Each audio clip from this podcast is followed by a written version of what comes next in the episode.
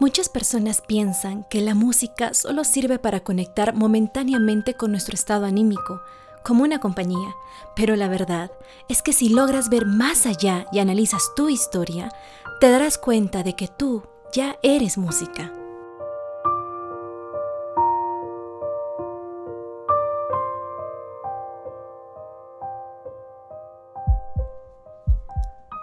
El latido de tu corazón la fluidez de tu respiración, el recorrido constante de tu circulación sanguínea son un concierto del cual muchas veces no nos damos cuenta.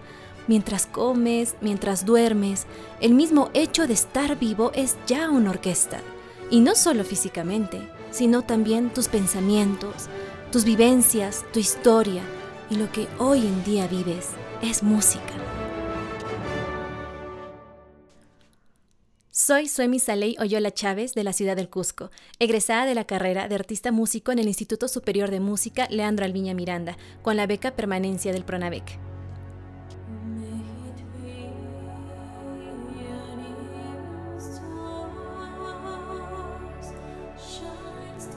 Esta historia comenzó cuando era una niña y papá puso discos de Yanni, Enya, Andrea Bocelli.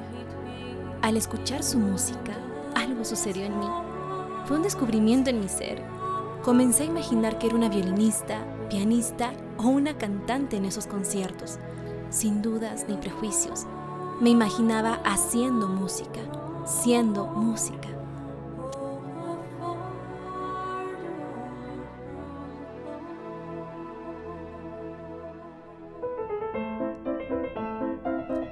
El primer instrumento que mis padres me dieron fue un teclado, el inicio de todo como pianista y cantante. Comencé de forma empírica, siendo autodidacta. Sacaba melodías oído. Practicaba todos los días, cada día.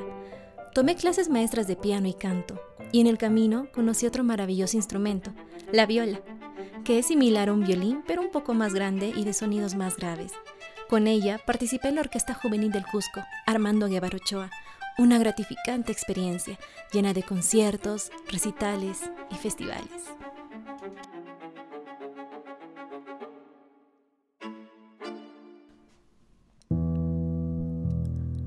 En este camino hubo momentos en los que dudaba de mí misma. ¿A qué iba a dedicarme? Si era buena para un instrumento u otro entonces decidí que debía estudiar música formalmente y por ello ingresé al instituto, donde la beca del Pronavec me apoyó, porque así pude desarrollar mi carrera hasta terminar. Pues sí, somos música, porque nuestra vida está llena de momentos como este, momentos intensos, llenos de alegría, de penas, de dudas, de regocijo. La música cuenta una historia, como vemos en la música cantada, por ejemplo. Es muy claro, los caminos de la vida no son lo que yo esperaba, no son lo que yo creía, no son lo que imaginaba. Sin embargo, hasta en la música que no tiene letra, la música instrumental u orquestal, también hay una historia. La quinta sinfonía de Beethoven, por ejemplo, las cuatro notas al inicio.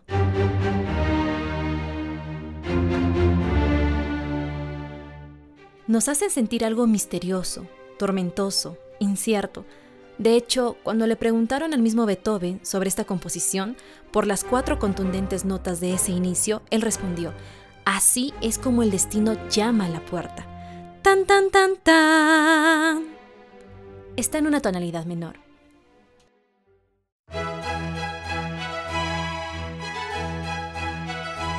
Asimismo, tenemos la tonalidad mayor, por ejemplo, la primavera de las cuatro estaciones de Vivaldi.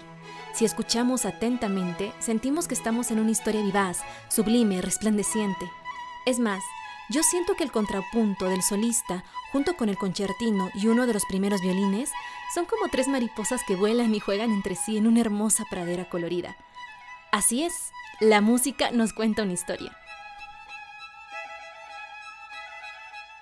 En situaciones tan agobiantes como la que nos produce la pandemia, todo lo que está pasando, hay música que expresa perfectamente la historia que estamos viviendo o lo que estamos sintiendo, como también hay música que nos ayuda a superar todo esto.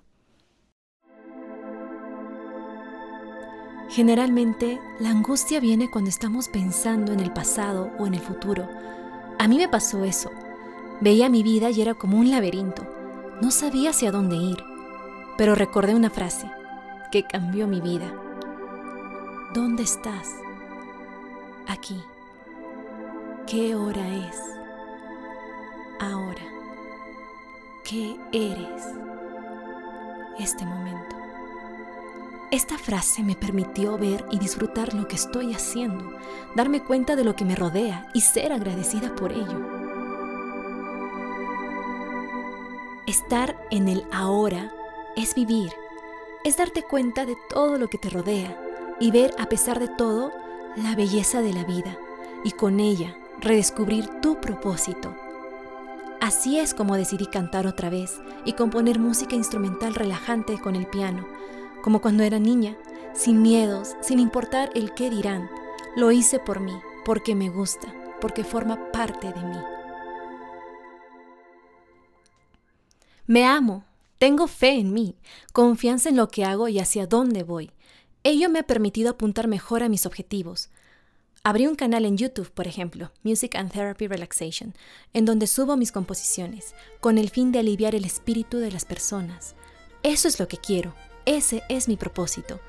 Por otro lado, uno de los proyectos más desafiantes para mí fue la producción del tema principal de El fantasma de la ópera.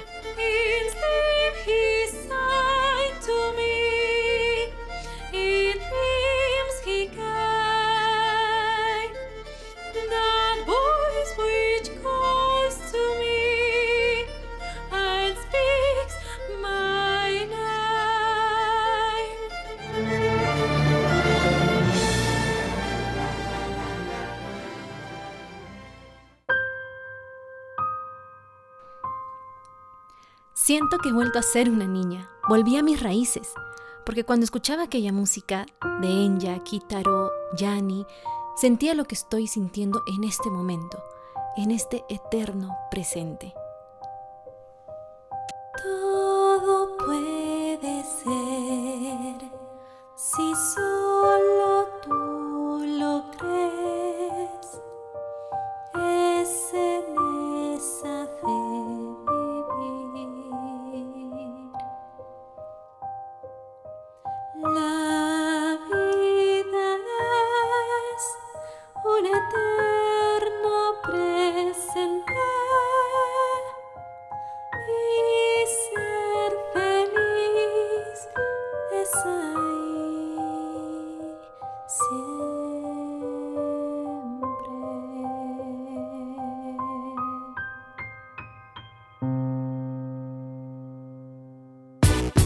Nosotros tenemos aspiraciones, tenemos metas, tenemos los sueños no aparecen de la nada, sino que uno tiene que construir. Si yo tuviera que escribir a todos los becarios, dirías que todos la beca, son es una buena opción, es un buen camino que uno podría seguir para ¿Cuándo estudiar, qué estudiar o qué requisitos me faltan y conseguirlos para poder tener Nada viene de la nada, todo viene a partir de la construcción. Aprende, comparte y comparte las ganas de compartir.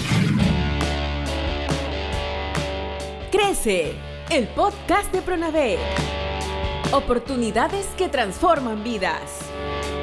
Si uno no persevera, es imposible que pueda obtener lo que uno desea.